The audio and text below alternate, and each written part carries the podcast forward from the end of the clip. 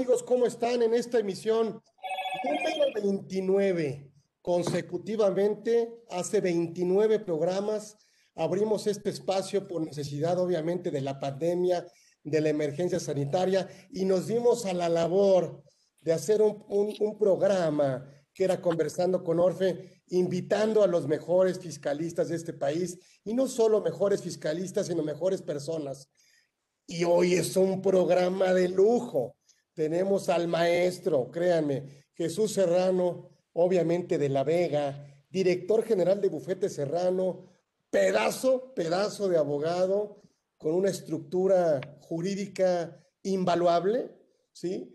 Y que hoy, eh, por la, y así lo digo, por la buena amistad que hemos tenido ya a lo largo de algunos ayeres, él muy generosamente ha aceptado estar con nosotros para platicar de lo que quiera, de lo que quiera. Hemos puesto un tema de anticorrupción y lo fiscal, ¿sí?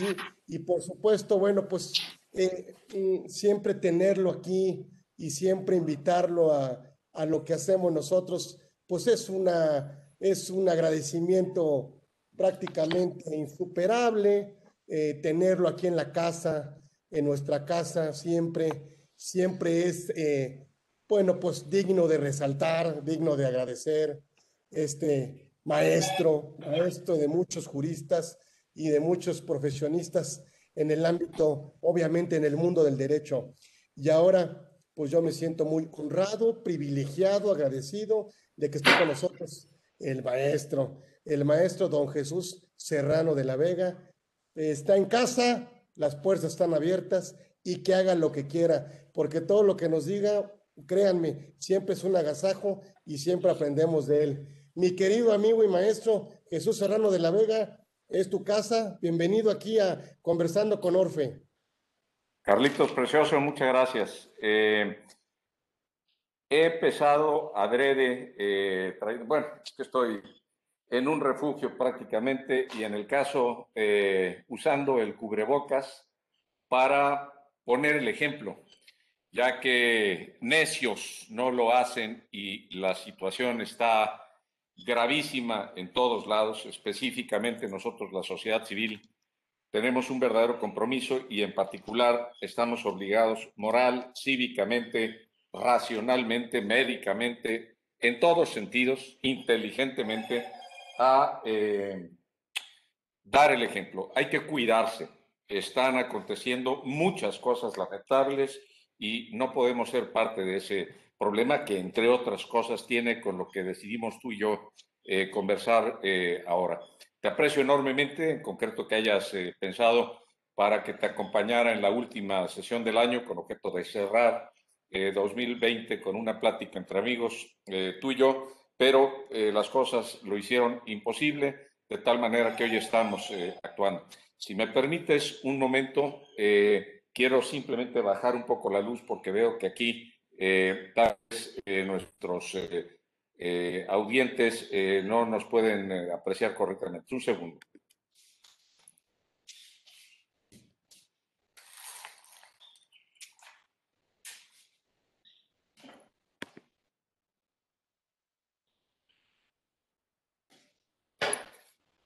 Aquí me encuentro, mi Carlos. Esto, ¿cómo retomo la pantalla?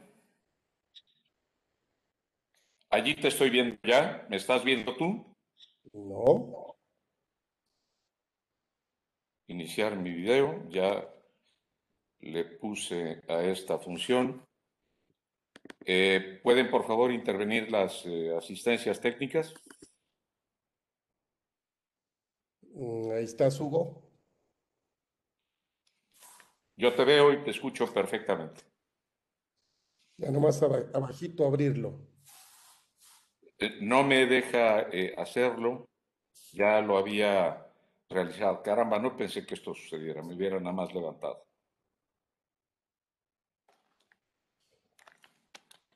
Qué lástima, es una disculpa por estos problemas técnicos. Solo dar clic en el, en, el, en el botón de iniciar video. Está, está inhabilitado, Carlos. Ya te había visto yo muy bien. Sí, sí, sí, sí, sí, que estoy. Incluso tengo un fondo de pantalla que no operó, eh, no sé por qué hemos tenido problemas técnicos ahora. Pero hay mucho de qué hablar, no quisiera perder tiempo. Podríamos hacer a lo mejor una cosa, si eh, tu eh, equipo mm, técnico lo considera apropiado. Puedo cerrar esta sesión y puedo volver a entrar de inmediato. Ciérrala, ciérrala, aquí te esperamos. Claro que sí.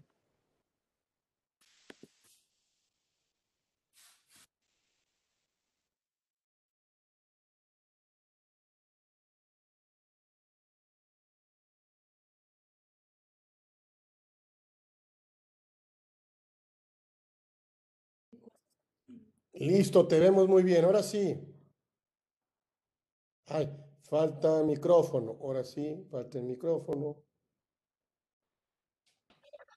Listo. Ahora sí, Jesús, es tu casa. Gracias. ¿Qué te parece si empezamos? Decidimos, después de comentarlo, a propósito de que se han venido tratando muchos temas técnicos específicos en materia tributaria, lo que es tu giro y el mío, en concreto hablar de algo distinto que en particular no se toca con aspectos y con énfasis que son necesarios. Eh, para podernos centrar tú y yo, Carlos, porque siempre nos emocionamos, se nos va el tiempo. ¿Cuánto tiempo tenemos para llevar a cabo esta eh, sesión y decidir? Acopié mucha información para ti, para nuestros escuchas.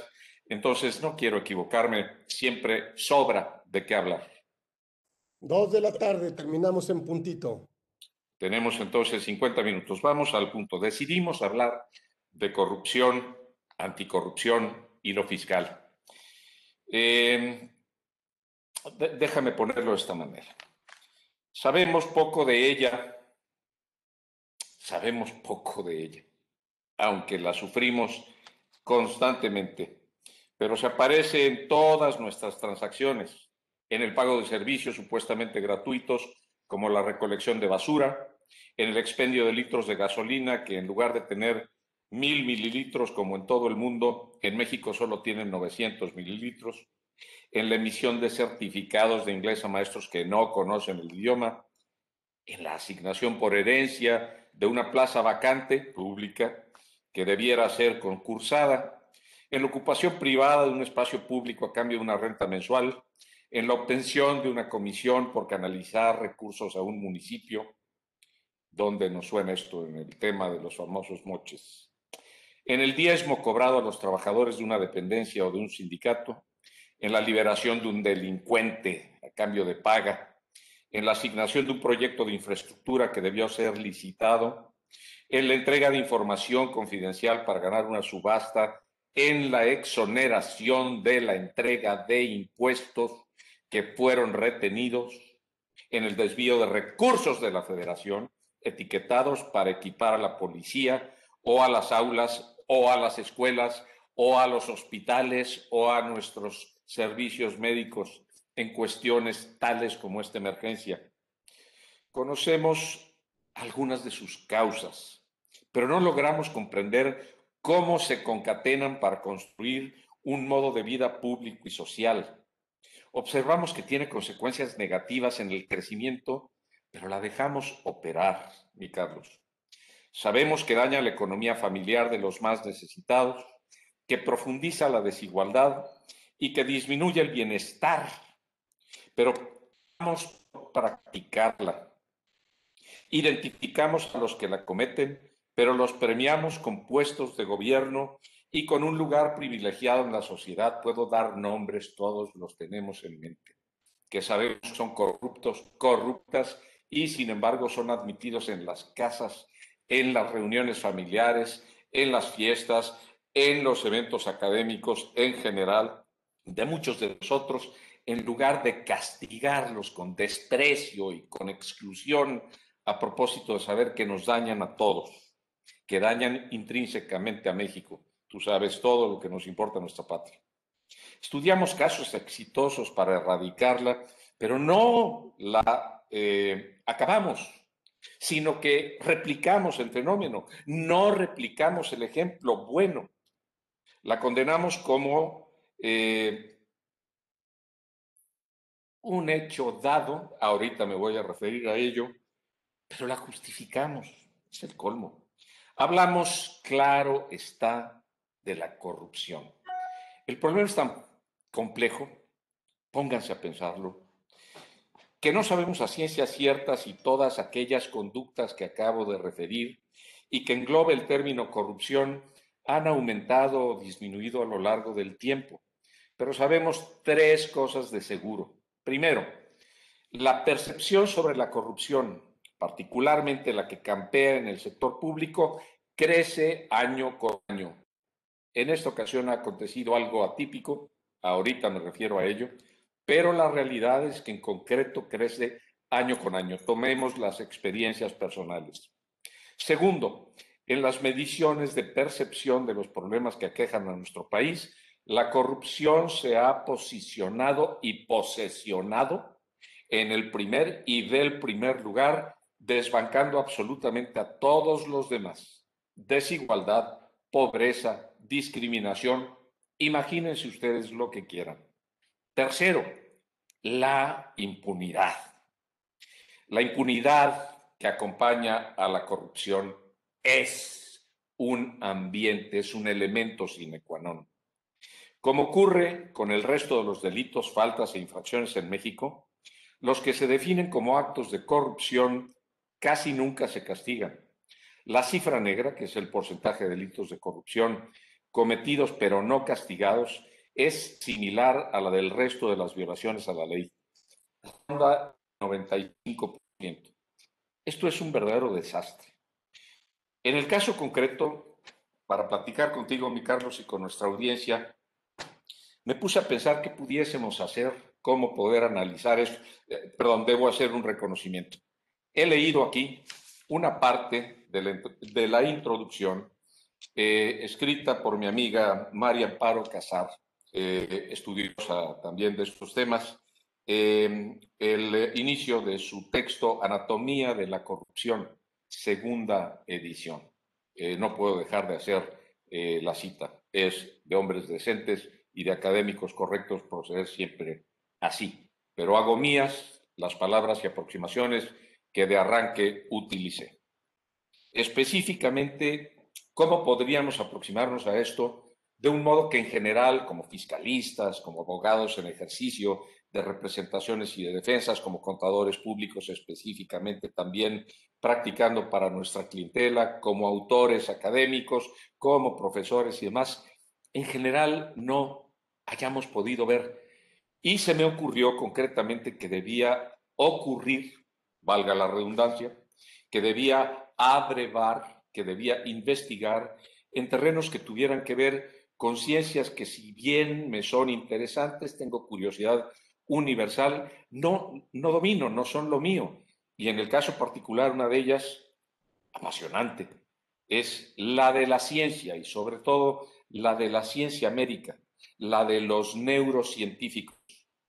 Y concretamente, con base en ellos, déjenme compartirles lo siguiente. Espero que les ayuden estas aproximaciones para comprender qué es lo que sucede. ¿Qué es la corrupción? Se preguntan los médicos. ¿Qué es la corrupción? Se preguntan los científicos. Estamos hablando de médicos especialistas, de ingenieros, eh, de eh, actuarios, de personas que calculan financieramente daños, ¿Qué es específicamente la corrupción? Se ha llegado a determinar por los médicos como una enfermedad social. Y en el caso particular voy a dar sus razones. No quiero decir que yo lo admita propiamente como tal o lo justifique, porque específicamente debe atacarse y debe verdaderamente erradicarse de una forma sustantiva, efectiva, absoluta. ¿Por qué podría postularse concretamente que exista una enfermedad. Vale la pena que les diga, tuve también que estudiar. Hay toda una regulación jurídica profusa, no solamente en terrenos nacionales, de derecho nacional, sino en materia de derecho internacional, tratados y convenciones internacionales que aluden a toda la problemática de la salud refiriéndome entonces a toda la problemática de la falta de la salud, desarrollando las, las enfermedades, definiéndolas, identificándolas y estableciendo parámetros para que la legislación internacional, en el seno fundamentalmente de la Organización de Naciones Unidas, con la Organización Mundial de la Salud, ahora crucial en lo que ocurre, y para que todos los países, en su caso afiliados a ONU, tengan en cuenta que en el sistema ONU estamos, si la memoria no me engaña, 195 distintas naciones, específicamente sepamos qué hacer para beneficio general. Es una alteración, esta es una descripción demasiado vaga a mi juicio, pero es útil, una alteración mala, indebida, patológica, por supuesto, en el funcionamiento fisiológico, neurológico, motor de la salud del organismo de que se trate. Es algo malo en sí mismo. En el caso, ¿por qué es tan dañino? Pues porque en concreto se refiere en forma particular al capital humano, a todos los que conformamos al pueblo de todas las naciones del mundo. En el caso particular, partiendo de la idea propiamente de que se trata de personas. No estamos hablando en concreto de ningún animal corrupto, aunque ahorita les voy a decir qué es lo que ha investigado la ciencia. En el caso particular, aquí traigo a colación algo que me interesó de entrada y que me llevó a tomar posiciones, ya las había adoptado, en el caso concreto incluso las expresé públicamente muchas veces, acerca de lo dicho eh, por alguno eh, de nuestros políticos o politicastros al respecto de esto. El mexicano es corrupto intrínsecamente, por naturaleza, idiosincráticamente. No puede ser de otra manera. Estoy seguro que estamos en la audiencia llenos de damas y de caballeros y por eso no le voy a decir a ese hijo de, ya saben ustedes qué estoy pensando, lo que en realidad quiero ulteriormente abundar para completar esa frase de manera suficientemente elemental. Falso. El ser humano no es corrupto por naturaleza, ni los mexicanos cuantimas. Somos específicamente un pueblo extraordinario, somos específicamente trabajadores, somos extremadamente inteligentes, somos extremadamente esforzados, somos extremadamente nobles, somos extremadamente capaces, somos como cualquiera de los mejores pueblos del mundo. El mexicano no es corrupto por genética, por naturaleza. Pero ¿qué ocurre entonces desde la perspectiva de los científicos? Que han llegado a identificar que en concreto un ser humano, único, irrepetible, digno en sí mismo, específicamente una amalgama indisoluble de cuerpo, de alma y de espíritu, en el contexto específico tiene dos componentes que la ciencia puede investigar.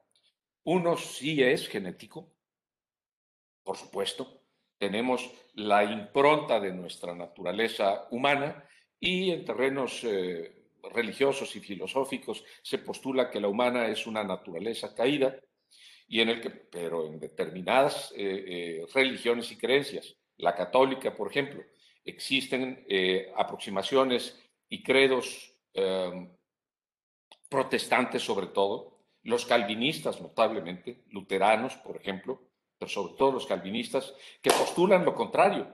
El hombre en concreto no tiene naturaleza caída. El hombre es un ser extremadamente bueno, el hombre es un ser digno. Específicamente se demuestra que Dios nos quiere por ser exitosos. En el caso de los pueblos anglosajones, maman esto desde la cuna y concretamente están convencidos. Si se vuelven ricos, si se vuelven capaces, si se vuelven cabeza de sus estructuras, de sus países, y hacen las cosas bien, están dando testimonio de que Dios nos ama. Es muy compleja esta aproximación, incluso filosófica. Y en el caso particular influye también la ubicación, un hecho fortuito, en concreto en donde nacemos, todos y cada uno de nosotros.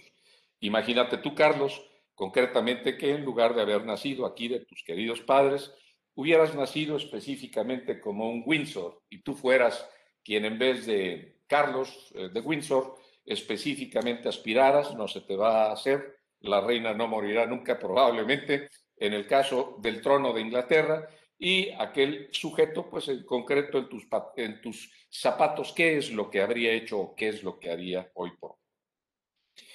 Aquí eh, viene a mi mente cómo en concreto en México, eh, Alfonso Reyes, apodado, lo sabemos, el mexicano universal, eh, en uno de sus libros más conocidos, inició más o menos diciendo, yo soy mexicano por, por accidente, nací en México.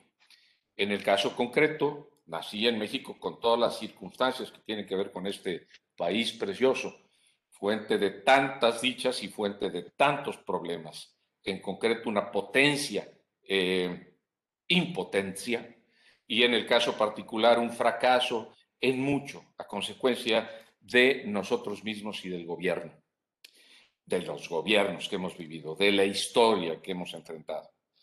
Eh, pudiera, si me lo permites, en fin, espero que las damas y los caballeros aguanten, eh, hacer otra aproximación vernácula al punto, pero pues no se me puede ir de la mente. En el caso, recuerdan ustedes a Chabela Vargas. Chabela Vargas eh, fue entrevistada en una ocasión y esta se ha hecho una anécdota famosa. Y le preguntó el periodista, eh, Chabela, ¿qué nacionalidad tienes? Y ella le contestó, mexicana. Se queda callado el amigo, se le queda viendo y le dice, pero, pero no puede ser. Tú eres costarricense, tú naciste en Costa Rica. Y Chabela le respondió viendo la, viéndolo fijamente a los ojos, diciéndole, de madres, los mexicanos nacemos donde, donde nos da nuestra chingada gana. Yo soy de esos mexicanos, estoy orgulloso de ser mexicano. Los mexicanos no somos corruptos. Chabela Vargas cantaba horriblemente a mi juicio, a mi gusto, pero a partir de ahí me cayó mucho, muy bien. ¿Qué ocurre entonces específicamente con los humanos? Pues que en el caso particular tenemos en efecto una herencia intrínseca, genética, y tenemos una herencia, eh, una dotación que tiene que ver con nuestra existencia en el mundo. Somos nosotros y nuestra circunstancia, como decía el filósofo. Ante un tema en concreto, como el de la corrupción como enfermedad previsiblemente ¿Qué podemos oponer en general los humanos hemos pensado? Porque esto es un problema gravísimo, tan grave que se ha desarrollado toda una legislación internacional, tengo aquí muestras, toda una legislación nacional para enfrentar este flagelo de la humanidad todo, de la humanidad toda, no es esto privativo de México. Y en el caso concreto podemos entender que materialmente tenemos, desde luego, la educación, fundamentalmente la de la casa, los valores, las virtudes, los buenos ejemplos de nuestros padres para hacer lo correcto.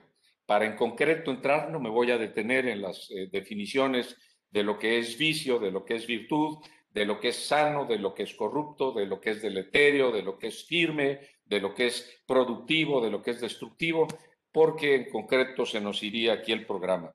Tengamos en mente esto y lo podemos resolver muy sencillamente acudiendo incluso al simple diccionario. La educación en la casa, en los valores, quien en el caso mama bondad, específicamente la practica.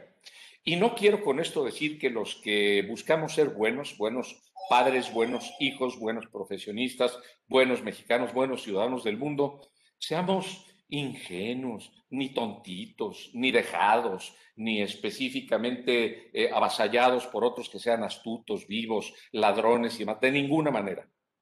El que es sano, el que es recto, el que es correcto, el que es trabajador, tiene que prevalecer respecto a nosotros. Está lleno de virtudes y de energía. En el caso concreto, materialmente viene la educación en la escuela. Y les voy a, brincando mucho, poner como ejemplo en concreto lo que ha hecho un país que se ha distinguido por la solución y resolución del combate del fenómeno de la, corrupción, que era avasallador para ellos. No hubieran tenido historia de continuar en el camino que llevaban hace apenas 102 años. Singapur. En las escuelas de Singapur se enseñan clases mandatorias absolutamente ineludibles de virtudes cívicas, no solo de virtudes personales. Ante esto comparemos en México específicamente, cuando yo estuve en la escuela, primaria, secundaria, preparatoria, tuvimos siempre clases de civismo y en el caso concreto ahora no están en los programas oficiales de educación. En el caso, un elemento adicional muy importante, el de la mentoría, parte de la educación. En concreto, con quién trabajamos, con quién crecemos profesionalmente, con quién en su caso guiamos nuestra vida, o bien quienes nos hemos hecho solos, pues específicamente cómo en concreto tomamos ejemplos de tal y cual sitio diciendo esta persona vale la pena, esta no vale la pena, esto es bueno, esto es malo, adopto las experiencias correspondientes. El ejemplo, el ejemplo arrastra. Y por eso es tan importante lo que ocurre y por eso Carlos y yo empezamos el programa trayendo yo un cubrebocas porque en concreto el ejemplo se tiene que dar bueno para que se pueda seguir. Sobre todo en concreto esto es relevante en tratándose de figuras públicas. ¿Qué ha sucedido con la corrupción? Existe, es una degradación y en el caso causa daños económicos muy graves. Hace dos años, la cifra oficial más reciente que he encontrado, en particular costaba el 8% del Producto Interno Bruto. Hace dos años, el Producto Interno Bruto mundial fue mensurado en 83 trillones de dólares. Estados Unidos sigue la cadena corta de numeración, nosotros seguimos la cadena larga, pero imagínense lo que son 83 mil billones de dólares en un solo año. En el caso particular, el 8% es una cantidad astronómica. La corrupción pesa más económicamente, de acuerdo con esos cálculos universales, específicamente que lo que pesaba hace dos años el cambio climático, que le costaba a la humanidad el 4% del Producto Interno Bruto del mundo, o el terrorismo, que costaba el 3%, o la pobreza, que equivalía al 3%. Sumados al cambio climático, el terrorismo no se asemejan, no equivalen al monto del daño de la corrupción. En aquel entonces, antes del fenómeno COVID, eh, las epidemias globales costaban al mundo el 1% de su Producto Interno Bruto. ¿Qué en concreto específicamente tenemos que entender? La corrupción existe, sí, sí existe. Como fenómeno humano, sí como fenómeno humano. Pero no solo como fenómeno humano, en concreto existe en la naturaleza. Y en el caso de los científicos lo han estudiado, les pongo dos ejemplos que tengo documentados. Hay dos especies, una, la de los murciélagos, y otro, la de una especie determinada de monos del Brasil, que son, se ha eh, determinado así, las especies animales irracionales más mañosas, más tramposas, más corruptas eh, del mundo. Existe instintivamente en los vampiros una eh, determinación en función de la cual intrínsecamente saben que en el caso lo que recolecten, la sangre que beban, las frutas que coman, los alimentos que consigan, los tienen que traer a su nido y donar, entregar a la comunidad el 40% de ello. No pueden consumir todo solo para ellos. En concreto hay una cueva en Brasil que cuenta, ha sido mensurada, imagínense ustedes, con 35 millones de individuos. Y tiene en el caso particular un sistema en donde específicamente está probado uno de cada tres vampiros, uno de cada tres murciélagos, se come todo lo que recolecta y no dona a la colectividad. Son detectados. Esos animales tienen cancerberos en la entrada de las cuevas y específicamente son identificados, son expulsados y ello equivale a una pena de muerte. Además, si intentan, porque no tienen manera de sobrevivir fuera de esos ambientes especiales que se crean, son muertos en el acto por sus congéneres.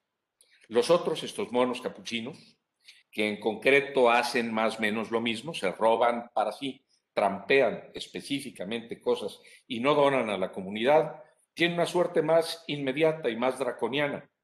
Son identificados, son golpeados hasta la muerte y son canibalizados. Sus congéneres se los comen. Así la naturaleza castiga la corrupción. Específicamente en el caso ¿Qué puede pasar entonces con el humano? En concreto se ha estudiado científicamente, averigüé, que hay cuatro etapas para llegar a ser corrupto. La es, es un proceso progresivo. Primero el camuflaje. Esto se ve en todos los órdenes. En la naturaleza es común. No voy a poner ejemplos, todos los tenemos en mente. En el caso particular se pasa del camuflaje, de la disimulación, a la mentira al planteamiento intencional falso de una realidad que no existe, en concreto a la alteración intencionada de la verdad, para aprovecharse de ello y para dañar a otros. En el caso particular sigue luego la comisión de la trampa. en concreto la elaboración de mecanismos en función de los cuales se logre el engaño de otros para beneficio de uno en concreto. Todos los esquemas de simulación, defraudación, fraude en todo tipo de sentidos a la ley, a la constitución, en particular a las creencias, a la confianza depositada en uno, etc. Y se llega finalmente a la perversión, a la corrupción, a la putrefacción. ¿Y por qué en concreto es tan importante esto?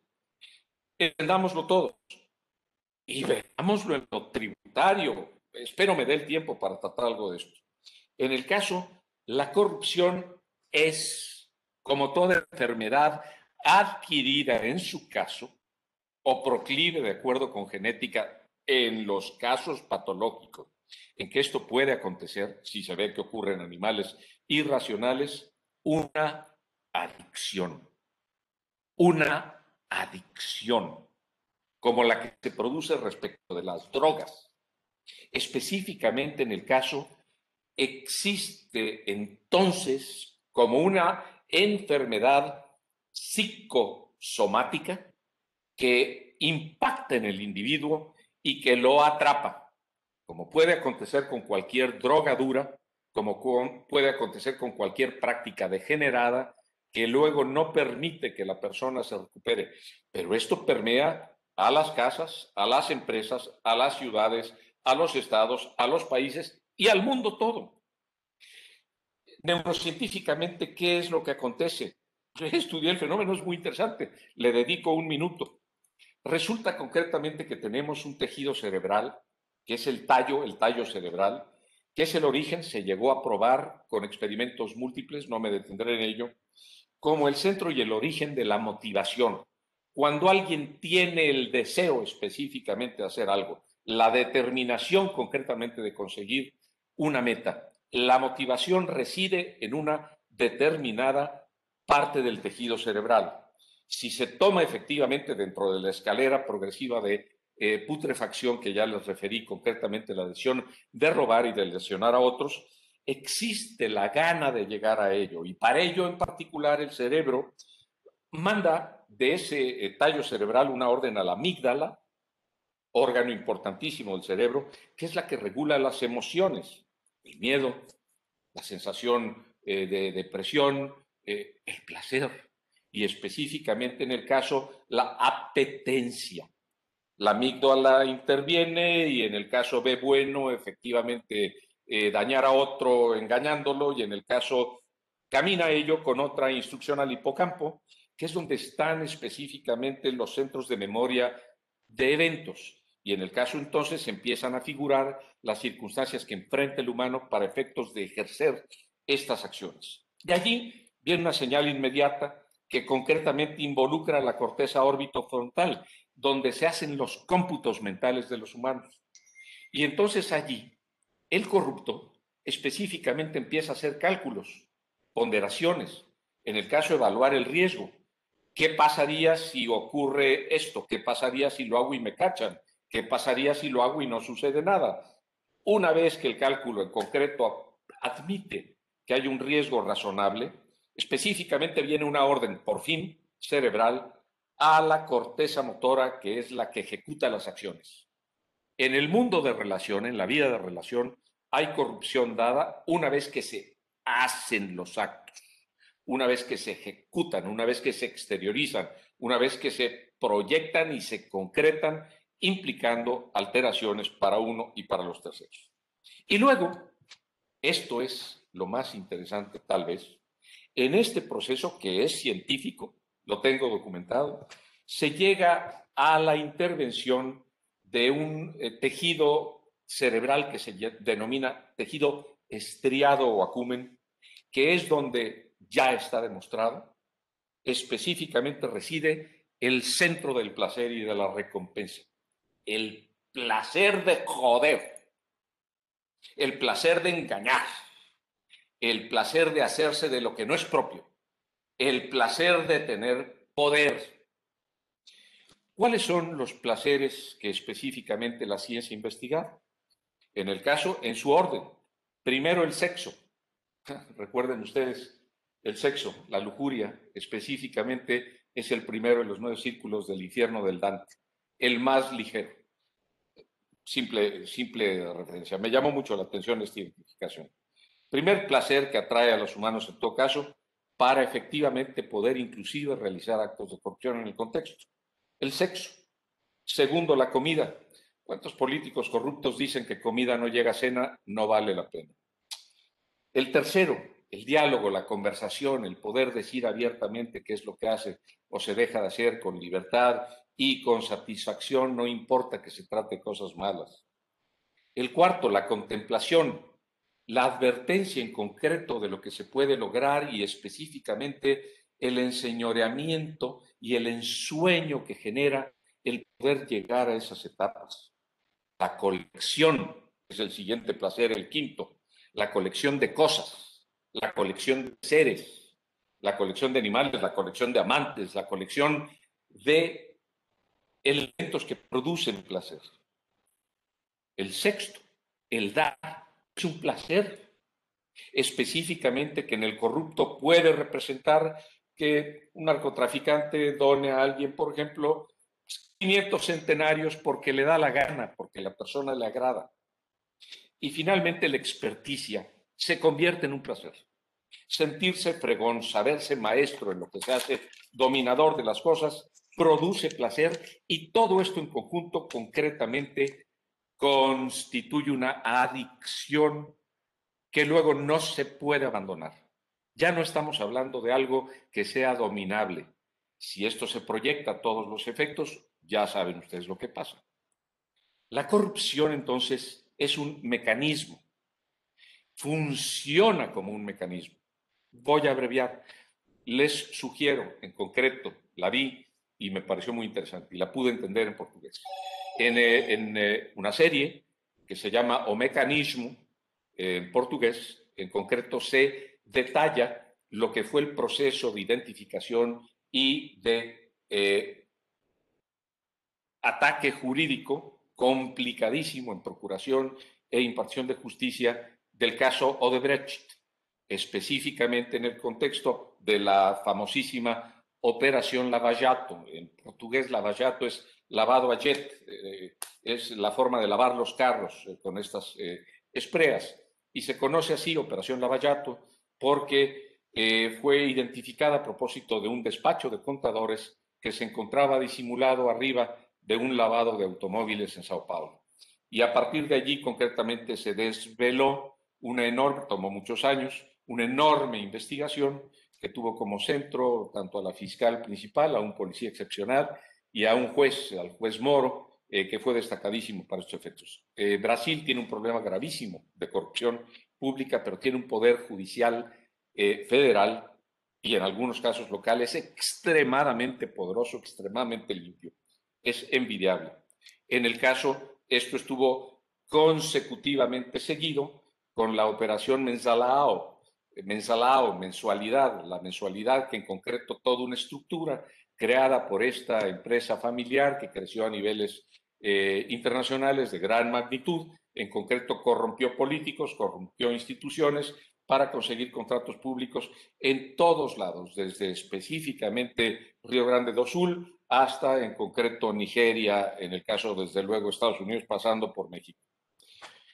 Este problema de corrupción pública que involucró fondos públicos y que involucró defraudación fiscal y que involucró específicamente en muchos, eh, muchos niveles lavado de dinero, en el concreto caso eh, provocó la caída ya de presidentes. Tengan ustedes en cuenta que para que un mecanismo funcione como estos, tiene que haber por lo menos dos elementos.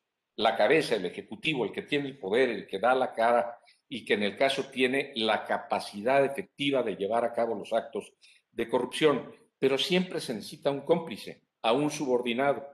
En este caso particular, el mecanismo funciona en la medida en la que en concreto el subordinado suele hacer el trabajo sucio, en concreto respecto de la cabeza, se mantiene a la cabeza incólume respecto de esto, pero existe una enorme desventaja para el ejecutor. En el caso particular, el subordinado tiene información, conoce todos los intrínsecos caminos de esto. específicamente por consecuencia, los sistemas penales en general del mundo han desarrollado ahora lo que comúnmente estamos escuchando como criterios de oportunidad, posibilidades de juicios abreviados, todas las salidas alternas al proceso penal que no constituyen finalmente una sentencia de condena, sino de reparación del daño, en su caso cuando se trata fundamentalmente de delitos patrimoniales, y los corruptos son por definición delitos patrimoniales, públicos y privados, fiscales desde luego.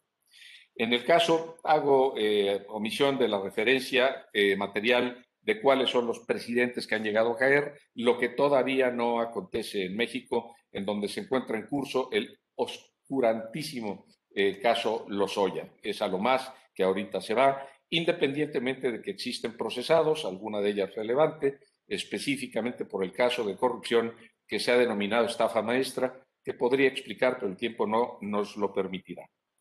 Quiero referirles concretamente que desde hace décadas el mundo ha desarrollado toda una serie de tratados y convenciones internacionales, en particular para combatir la corrupción, porque ya lo dije, no es privativo el fenómeno de México, es un fenómeno mundial. Existe una convención anticorrupción eh, interamericana que fue precedente de la Convención de Naciones Unidas contra la Corrupción. Existen tratados internacionales en sede de la Organización para la cooperación y desarrollo económico. Existe específicamente toda una red de tratados para combatir el lavado de dinero, el terrorismo internacional, específicamente la corrupción de funcionarios extranjeros, etc. En México, en concreto, después de muchos años, tengan ustedes en cuenta la gravedad del problema. Todos los gobiernos, todos, han tenido programas anticorrupción, la renovación moral de la sociedad, específicamente eh, pongan ustedes el nombre con el presidente que entre y la situación es cada vez peor. ¿Por qué acontece esto? Pues por lo que les digo. No es que se trate un fenómeno libre, lícito, tranquilo, sino al contrario, está involucrada cantidad en cada caso que es astronómica de suyo y cantidad en cada caso que es astronómica de suyo y cantidad astronómica de suyo que producen finalmente poder, poder público, poder de hacer lo que se quiere y luego en concreto materialmente sin controlar. En 2015, eh, en México, eh, se publicaron las reformas constitucionales en materia de corrupción para que naciera nuestro Sistema Nacional Anticorrupción, el 27 de mayo de 2015, basado en cinco ejes. Específicamente había que fortalecer el control interno de las entidades de la Administración Pública Federal y de las estatales, y para ello, en concreto, el primer pilar fue el de la Secretaría y sus homólogos, Secretaría de la Función Pública. En el caso, tengan ustedes en cuenta que cuando esto sucedió, en particular dentro del sexenio de Peña Nieto, la Secretaría de Función Pública fue extinguida. ¿Para qué? Si no era necesario. Sus propósitos eran muy distintos. Se mantuvo por la existencia de un artículo transitorio constitucional hasta que en concreto no, se produjeron los efectos en 2013 de crear una Comisión Nacional Anticorrupción y entonces prevaleció la Secretaría y en concreto ha continuado actuando y de ahí fue retomada. El segundo pilar, específicamente el control externo, la Auditoría Superior de la Federación. El tercero, en concreto quien juzgara específicamente de las faltas graves en materia de corrupción, el que entonces mutó de Tribunal Federal de Justicia Fiscal y Administrativa a Tribunal de Justicia Administrativa. El cuarto pilar, en concreto la creación de una fiscalía especializada para actos de corrupción. Hubo interposición de juicio de amparo que detuvo el proceso para el nombramiento correspondiente de este servidor público. En el caso, toda una determinación de procesos de orden político en donde no fue eh, en concreto nombrado, la lucha en vía de amparo de determinadas entidades específicamente para que se obligara al Congreso ante su omisión a designarlo y finalmente en el caso la designación de una eh, funcionaria que en particular eh, tiene en el eh, cargo menos de dos años. Y el culmen, se suponía, el control específico del sistema a través del Comité de Participación Ciudadana, porque en particular este fue un movimiento ciudadano. Recuerden ustedes que la única iniciativa popular que ha llegado a ser ley en el Congreso es la que coloquialmente se, se conoce como ley de 3 de 3. La que fue específicamente votada por el 1.17% de nosotros, ciudadanos inscritos en el padrón electoral federal, concretamente con la que ahora es Ley General de Responsabilidades Administrativas.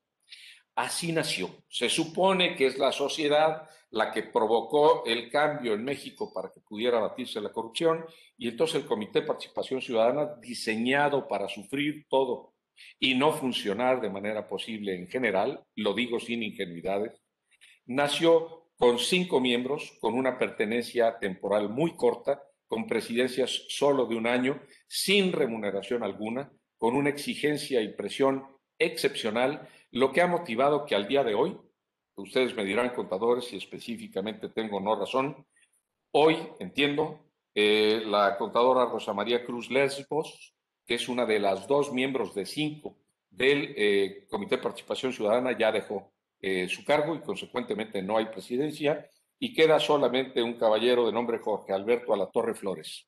El Comité de Participación Ciudadana, cabeza del sistema, está inutilizado. El sistema no funciona. ¿Qué ocurrió? Pues que en concreto los cambios en Secretaría de Función Pública prácticamente no han acontecido. Específicamente el auditor superior de la Federación no fue nombrado, sino después de muchos problemas políticos.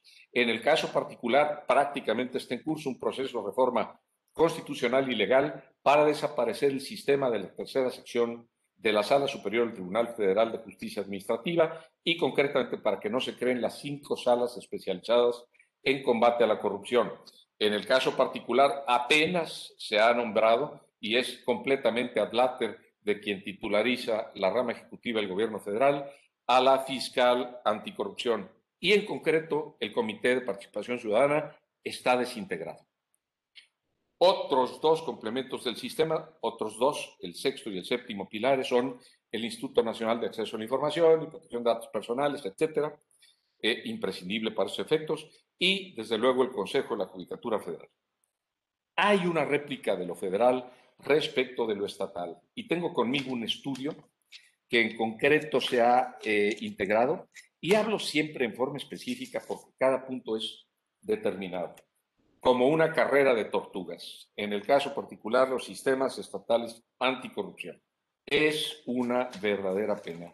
Es mucha información, no tendría tiempo de exponerla, no se los diré. ¿A qué quiero llegar?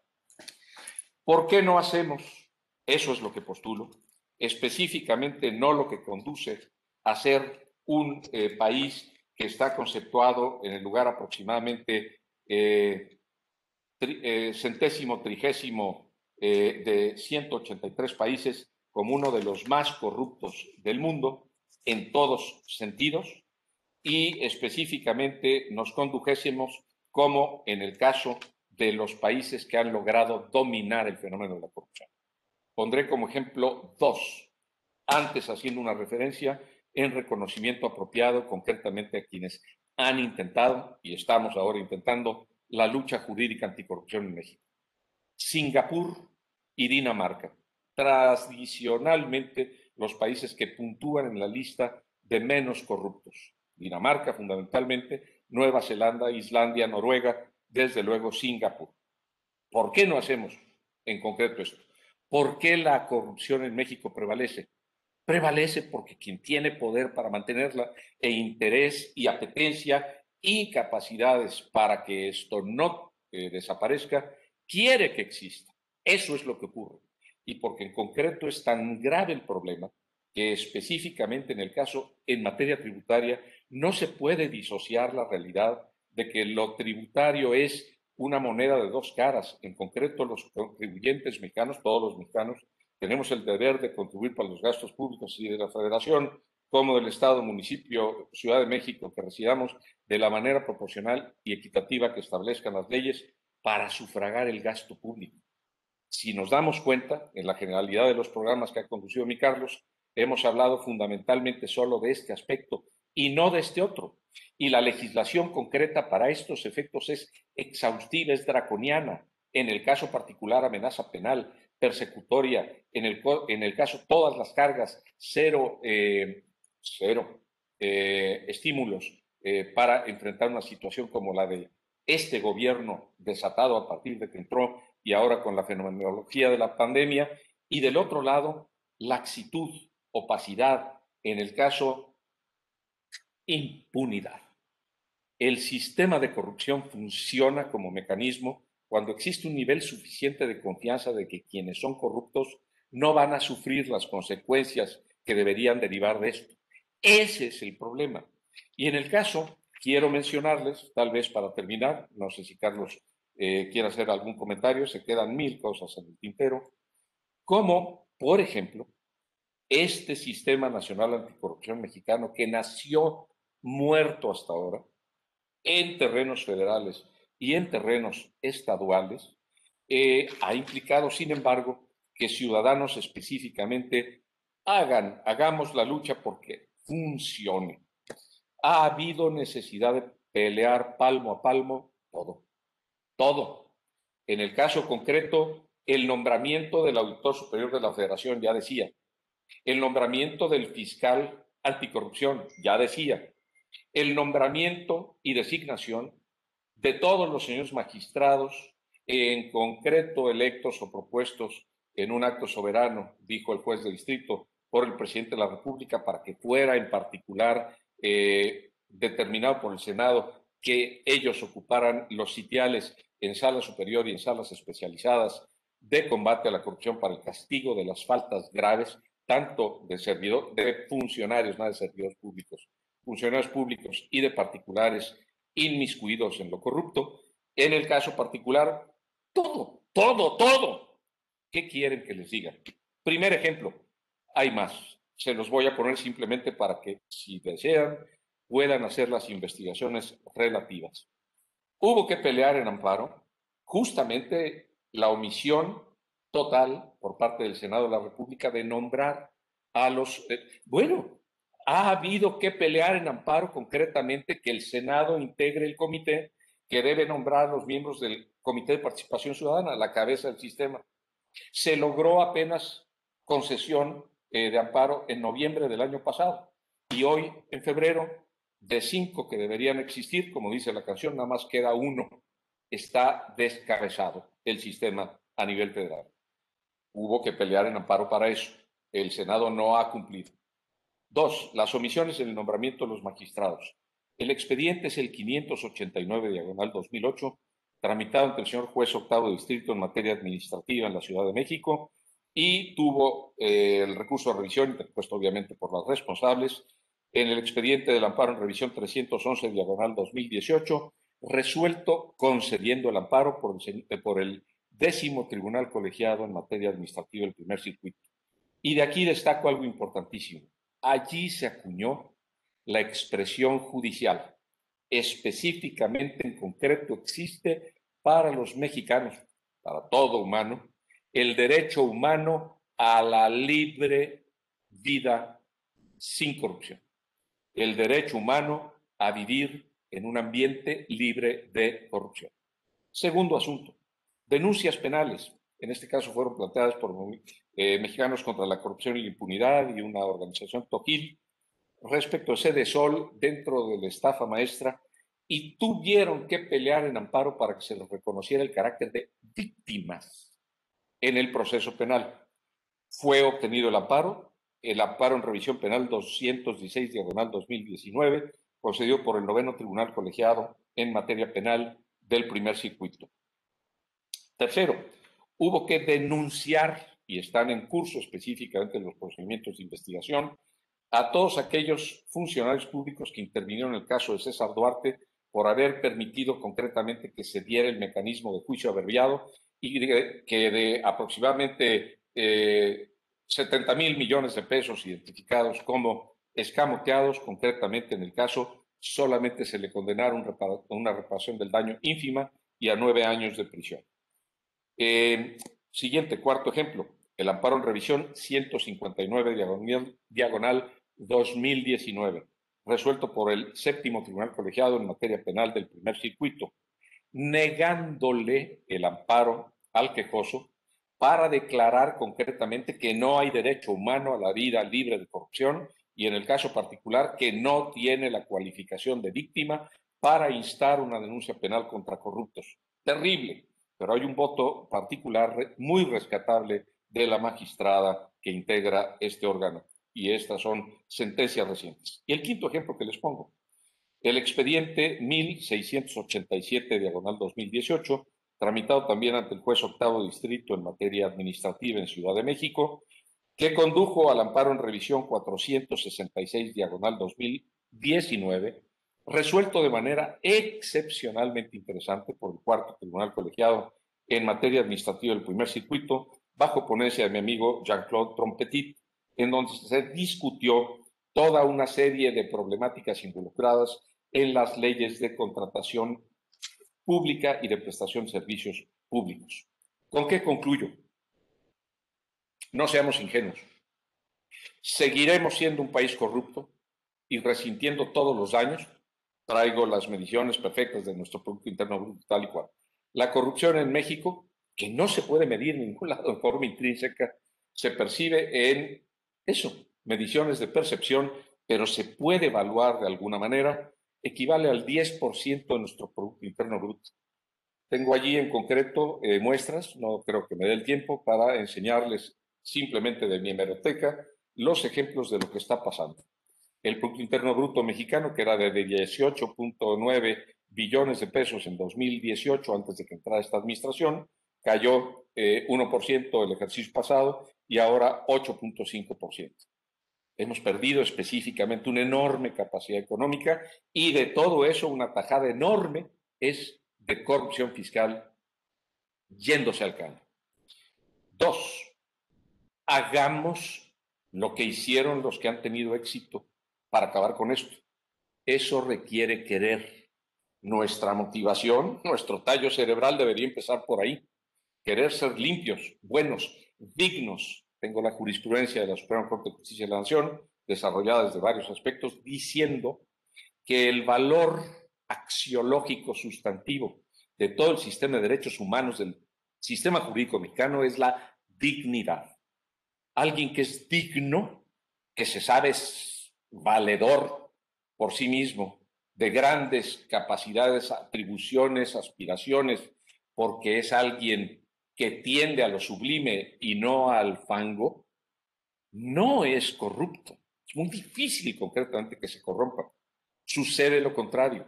Todo esto ya lo ha desarrollado nuestro derecho y nadie lo sabe. No se usan las demandas de amparo. Terrible la estamos planteando en algunas cuestiones ahora por las reformas tributarias. Tercero, decía Lord Acton y decía bien, el poder corrompe, el poder tiende a corromper y el poder absoluto corrompe absolutamente. Pónganse a ver qué es lo que está sucediendo en nuestro fenómeno jurídico-político presente en México. ¿Creen ustedes que nuestra patria va a ir por mejores derroteros en esta condición? y hablo simplemente como abogado y como ciudadano. Pues como decía aquel, ¿y usted qué opina? Carlitos Precioso, hay, hay mucho más que les podría decir y eh, referir, pero creo que el tiempo se nos ha acabado. Tú me dirás. Siempre nos dejas a beber, caray. Es que es un agasajo escucharte. Quiero comprometerte directo para que continuemos con este tema. Buscaremos que empatar tu, tu agenda eh, eh, y que no lo dejemos aquí porque eh, hay muy buenos comentarios y siempre tomar una clase y tomar... No he podido ver ninguno, entonces no tengo manera de contestar ninguna pregunta ni si hubiera alguien. No, tenemos que irnos, pero, pero nos vamos muy contentos, muy agradecidos contigo. Y bueno, hoy tuvimos un programazo con don Jesús Serrano de la Vega que siempre quieran escucharlo. Es una clase de historia, de política y además, obviamente, pues de derecho, de derecho. Y eso, eso, darlo es un, un, privilegio para nosotros haberlo tenido y eh, lo vamos a seguir invitando aquí a nuestro programa y le agradecemos muchísimo que haya estado con nosotros. Y bueno, pues hoy tuvimos un grande, don Jesús Serrano de la Vega, estuvo con nosotros en el programa y le agradecemos mucho. Gracias, querido amigo. Gracias, mi querido Carlos. Gracias, damas y caballeros.